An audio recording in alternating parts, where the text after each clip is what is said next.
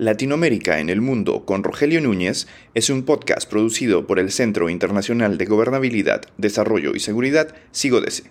Visite nuestra web en sigodese.com.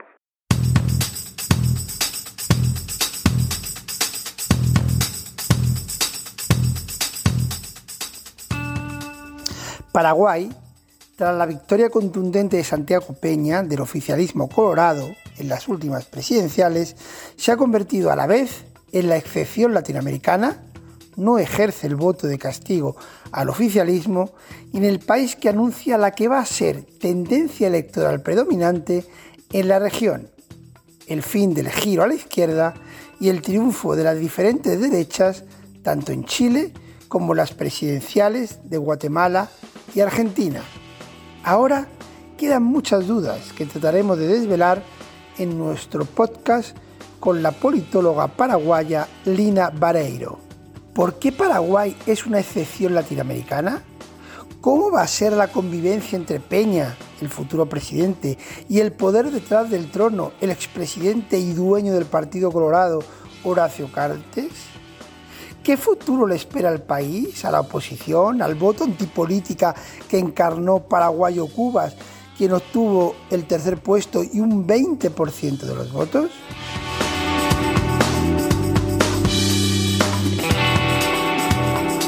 Pues tenemos con nosotros en el podcast de SIGODS a Aline Vareiro para hablar de las recientes elecciones en Paraguay. Unas elecciones que el INE han vuelto a mostrar que a veces las encuestadoras no consiguen percibir exactamente lo que está ocurriendo en la sociedad. Ya ocurrió en Chile, con el plebiscito sobre la Constitución, que fue un resultado eh, primero muy claramente a favor del no y, con un resultado muchísimo más abultado, y con Bolsonaro, al que las encuestas daban unos porcentajes muy inferiores, y finalmente prácticamente eh, fue un 50-50.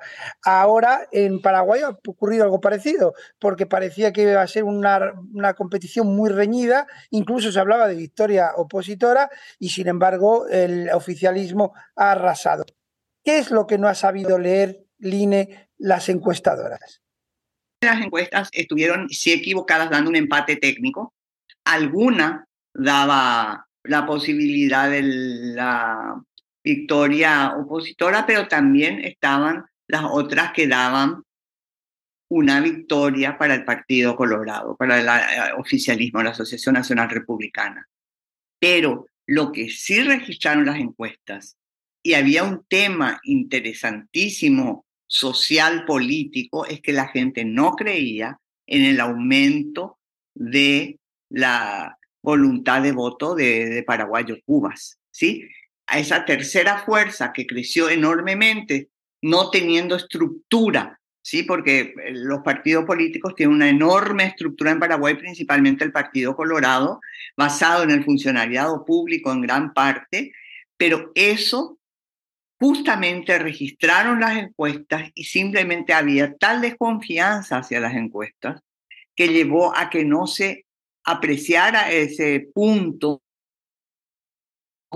y no se lo dimensiona después de las elecciones, porque lo muy notable es que siendo él realmente un victorioso de las elecciones en cuanto a las posibilidades de, que tenía electorales efectivamente para cualquiera que pensaba, resulta que termina siendo la tercera fuerza política en este momento. Entonces, hay que hacer una revisión. Yo, estaba diciendo, nuestra institución hizo muchos años encuestas y ahora habíamos dejado de hacer porque para nosotros no es un negocio, es un, es un trabajo justamente para tener investigación en serio. Y la verdad es que, decía yo, ya encuestas por la confiabilidad, pero eh, no se equivocaron en todo. Tampoco acertó Atlas, que era la que se suponía que era la que podía tener más credibilidad, digamos, que trabajó en varios países.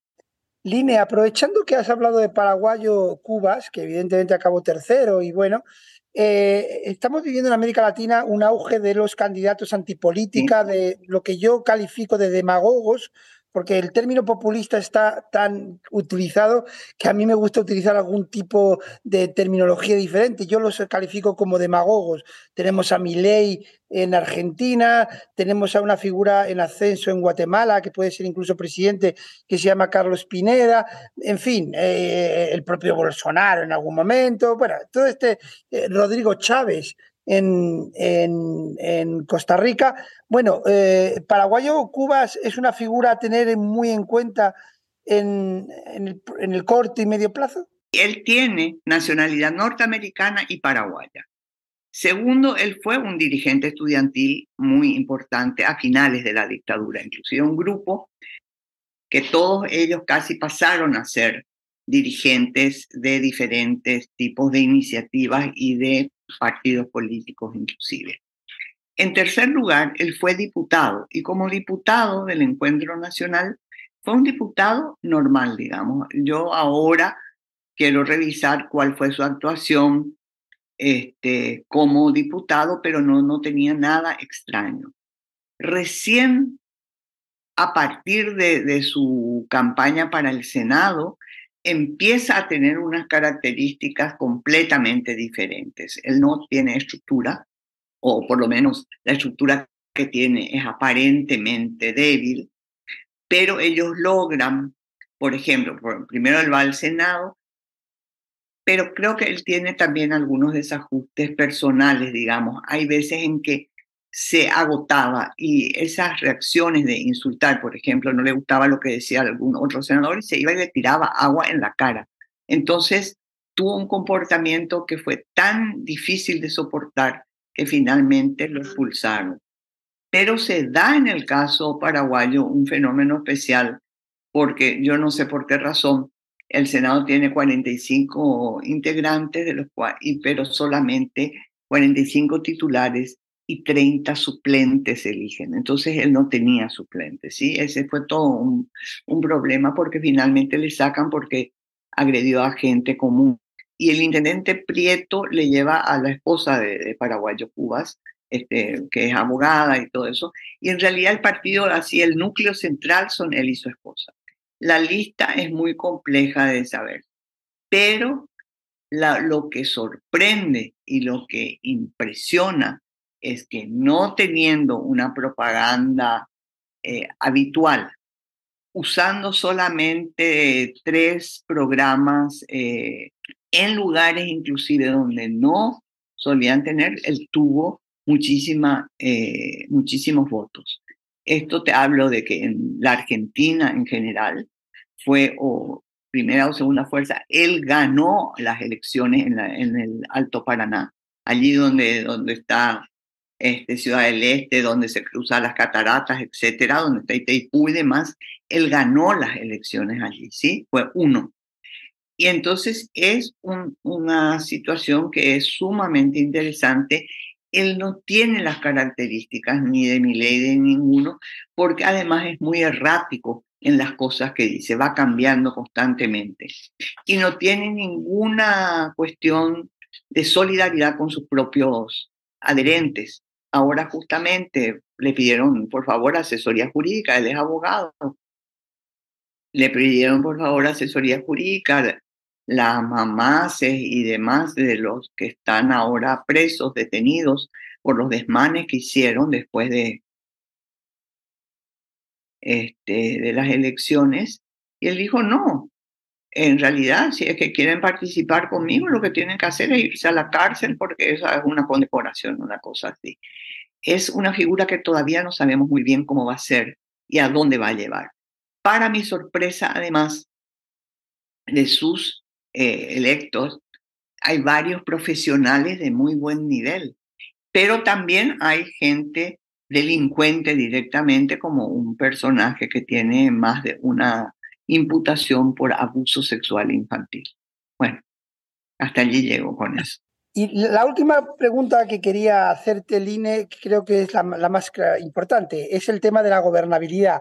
En principio parece asegurada, el Partido Colorado tiene mayoría, etcétera, pero vamos a vivir una convivencia entre un presidente y un poder fáctico que es Horacio Cartes, el dueño del Partido Colorado. Eh, hay, el Partido Colorado ha, tenido divisiones muy profundas. Entonces, no sé si, aparentemente va a haber una gobernabilidad fácil porque el Partido Colorado es mayoría, eh, tiene todas eh, las gobernaciones, etcétera, pero es cierto que va a haber un presidente y un poder fáctico fuera, que es Horacio Cartes. No sabemos, no, no, sé cómo puede ser esa convivencia. Y también es verdad que el Partido Colorado está realmente muy dividido y fracturado. Entonces, eh, ¿hay una aparente gobernabilidad que quizá puede deteriorarse o se va a mantener? No, yo creo que van a tener dificultades importantes. En primer lugar, porque ya es oficial que el Partido Colorado va a tener una bancada de los que responden al actual gobierno. Y entonces esta es formal, ya, ya se está constituyendo y ellos, muchas de las gobernaciones son justamente de este sector. Se llama ahora Fuerza Republicana, sí tenía otro nombre antes, ahora se llama Fuerza Republicana. Ellos están constituyendo su bancada en el Senado.